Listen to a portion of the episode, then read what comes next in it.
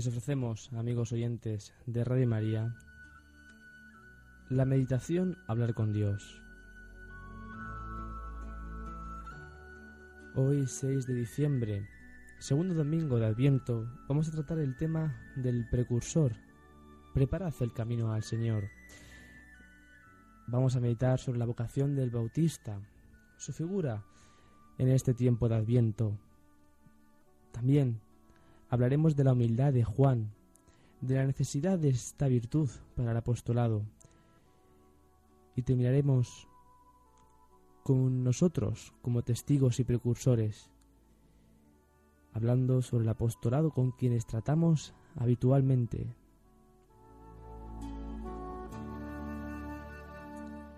Pueblo de Sión, mira al Señor que viene a salvar a los pueblos. El Señor hará oír la majestad de su voz, y os alegraréis de todo corazón. Mira al Señor que viene. Iba a llegar el Salvador y nadie advertía nada. El mundo seguía como de costumbre, en la indiferencia más completa. Solo María sabe, y José, que ha sido advertido por el ángel. El mundo está en la oscuridad, Cristo está aún en el seno de María, y sin sospechar que lo tenían tan cerca. Pocos esperaban la consolación de Israel. Simeón, Ana, estamos en Adviento, en la espera. Y en este tiempo litúrgico la Iglesia propone a nuestra meditación la figura de Juan el Bautista. Este es aquel de quien habló el profeta Isaías, diciendo, Voz del que clama en el desierto, preparad el camino del Señor, enderezad sus sendas. La llegada del Mesías fue precedida de profetas que anunciaban de lejos su llegada, como eran los que anuncian la llegada de un gran rey. Juan aparece como la línea divisoria entre ambos testamentos, el antiguo y el nuevo. El Señor mismo enseña de algún modo lo que es Juan, cuando dice la ley y los profetas hasta Juan Bautista. Es personificación de la antigüedad y anuncio de los tiempos nuevos como representante de la antigüedad. Nace de padres ancianos, como quien anuncia los tiempos nuevos. Se muestra ya profeta en el seno de su madre. Aún no había nacido cuando, a la llegada de Santa María, salta de gozo dentro de su madre. Juan se llamó el profeta del Altísimo, porque su misión fue ir delante del Señor para preparar sus caminos, enseñando la ciencia de salvación a su pueblo. Toda la esencia de la vida de Juan estuvo determinada por esta misión, desde el mismo seno materno. Esta será su vocación. Tendrá como fin preparar a Jesús un pueblo capaz de recibir el reino de Dios. Y por otra parte, dar testimonio público de él. Juan no hará su labor buscando una realización personal, sino preparar al Señor un pueblo perfecto. No lo hará por gusto, sino porque para eso fue concebido. Así es todo apostolado, olvidado de uno mismo y preocupación sincera por los demás. Juan realizará acabadamente su cometido hasta dar la vida en el cumplimiento de su vocación. Muchos conocieron a Jesús gracias a la labor apostólica del Bautista. Los primeros discípulos siguieron a Jesús por indicación expresa suya, y otros muchos estuvieron preparados interiormente gracias a su predicación. La vocación abraza la vida eterna y todo se pone en función de la misión divina. De la respuesta que Juan dé más tarde hace depender el Señor la conversión de muchos de los hijos de Israel. Cada hombre, en su sitio y en sus propias circunstancias, tiene una vocación dada por Dios, de su cumplimiento dependen otras muchas cosas queridas por la voluntad divina, de que tú y yo nos portemos como Dios quiere, no lo olvides, dependen muchas cosas grandes. Acercamos al Señor a quienes nos rodean, somos ejemplares en la realización de nuestro trabajo, en la familia, en nuestras relaciones sociales.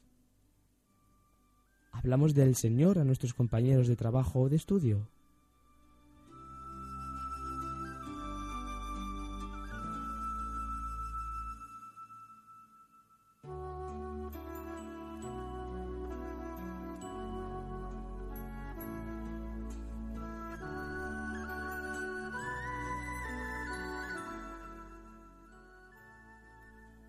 Plenamente consciente de la misión que le ha sido encomendada, Juan sabe que ante Cristo no es ni siquiera digno de llevarle las sandalias, lo que solía hacer el último de los criados con su señor.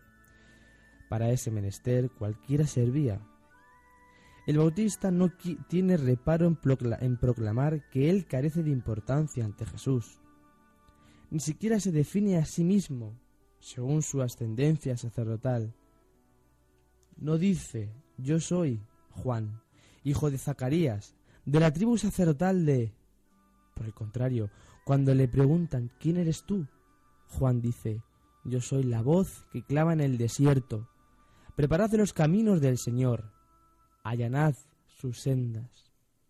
Él no es más que eso, la voz. La voz que anuncia a Jesús. Esa es su misión su vida, su personalidad. Todo su ser viene definido por Jesús, como tendría que ocurrir en nuestra vida, en la vida de cualquier cristiano. Lo importante de nuestra vida es Jesús. A medida que Cristo se va manifestando, Juan busca quedar en un segundo plano, ir desapareciendo. Sus mejores discípulos serán los que sigan por indicación suya al Maestro en el comienzo de su vida pública. Este es el Cordero de Dios, dirá Juan y Andrés, indicando a Jesús que pasaba. Con gran delicadeza, se desprenderá de quienes le siguen para que se vaya con Cristo. Juan perseveró en la santidad porque se mantuvo humilde en su corazón. Por eso mereció también aquella formidable alabanza del Señor. En verdad os digo que no ha salido de entre los hijos de mujer nadie mayor que Juan.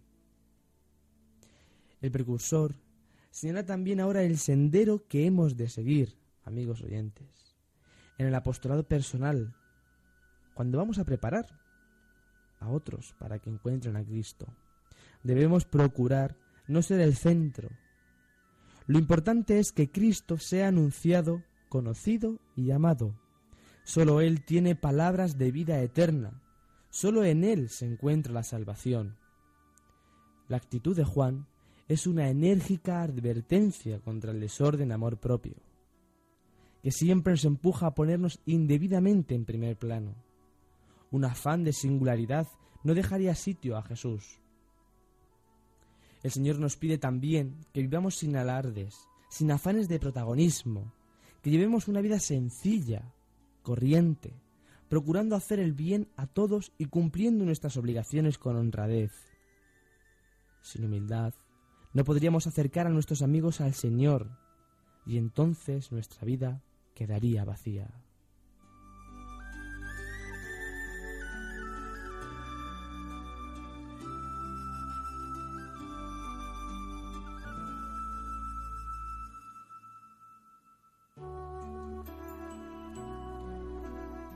Nosotros, sin embargo, no somos solo precursores, somos también testigos de Cristo. Hemos recibido con la gracia bautismal y la confirmación el honroso deber de confesar con las obras y de palabra la fe en Cristo. Para cumplir esta misión recibimos frecuentemente y aún a diario el alimento divino del cuerpo de Jesús. Los sacerdotes nos prodigan la gracia sacramental y nos instruyen con la enseñanza de la palabra divina todo lo que poseemos es tan superior a los que Juan tenía, que Jesús mismo pudo decir que el más pequeño en el reino de Dios es mayor que Juan. Sin embargo, ¿qué diferencia? Jesús está a punto de llegar y Juan vive fundamentalmente para ser el precursor. Nosotros somos testigos, pero ¿qué clase de testigos somos? ¿Cómo es nuestro testimonio cristiano entre nuestros colegas, entre la familia, tiene suficiente fuerza para persuadir a los que no creen todavía en Él, a quienes no le aman, a los que tienen una idea falsa acerca de Jesús? ¿Es nuestra vida una prueba, al menos una presunción, a favor de la verdad del cristianismo? Son preguntas que podrían servirnos para vivir este adviento, en el que no puede faltar un sentido apostólico. Mira al Señor que viene, Juan sabe que Dios prepara algo muy grande, de lo cual él debe ser instrumento, y se coloca en la dirección que le señala el Espíritu Santo. Nosotros sabemos mucho más acerca de lo que Dios tenía preparado para la humanidad. Nosotros conocemos a Cristo y a su Iglesia, tenemos los sacramentos, la doctrina salvadora perfectamente señalada. Sabemos que el mundo necesita que Cristo reine. Sabemos que la felicidad y la salvación de los hombres dependen de Él. También al mismo Cristo, al mismo que conoció y anunció el Bautista. Somos testigos y precursores. Hemos de dar testimonio y al mismo tiempo señalar a otros en el camino. Grande es nuestra responsabilidad, amigos oyentes, porque ser testigo de Cristo supone, antes que nada, procurar comportarnos según su doctrina, luchar para que nuestra conducta recuerde a Jesús, evoque su figura amabilísima. Hemos de conducirnos de tal manera que los demás puedan decir al vernos, este es cristiano, porque no odia, porque sabe comprender, porque no es fanático, porque está por encima de los instintos, porque es sacrificado, porque manifiesta sentimientos de paz, porque ama. Quizá el mundo ahora, en muchos casos, tampoco espera nada, o espera en otra dirección de donde no vendrá nadie. Muchos se han volcados hacia los bienes materiales como si fueran su fin último, pero con ellos no llenarán su corazón jamás hemos de señalarles el camino, a todos. Conocéis, Norit San Agustín, lo que cada uno de vosotros tiene que hacer en su casa, con el amigo, el vecino, con su dependiente, con el superior, con el inferior. Conocéis también de qué modo da Dios ocasión, de qué manera abre la puerta con su palabra. No queráis, pues, vivir tranquilos hasta ganarlos para Cristo porque vosotros habéis sido ganados por Cristo. Nuestra familia, los amigos, los compañeros de trabajo, aquellas personas a quienes vemos con frecuencia, deben ser los primeros en beneficiarse de nuestro amor al Señor. Con el ejemplo y con la oración debemos llegar incluso hasta aquellos con quienes no tenemos ocasión de hablar. Nuestra gran alegría será haber acercado a Jesús, como hizo el Bautista, a muchos que estaban lejos o indiferentes, sin perder de vista que es la gracia de Dios y no nuestras fuerzas humanas la que consigue mover las almas, las almas hacia Jesús. Y como nadie da lo que tiene, se hace más urgente un esfuerzo para crecer en la vida interior de forma que el amor sobreabundante pueda contagiar a todos los que pasan por nuestro lado.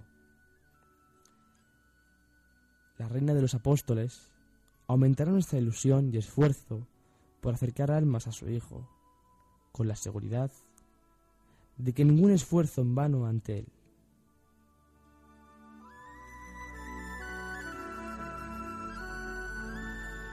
Y hasta aquí amigos oyentes, la meditación Hablar con Dios en el segundo domingo de Adviento.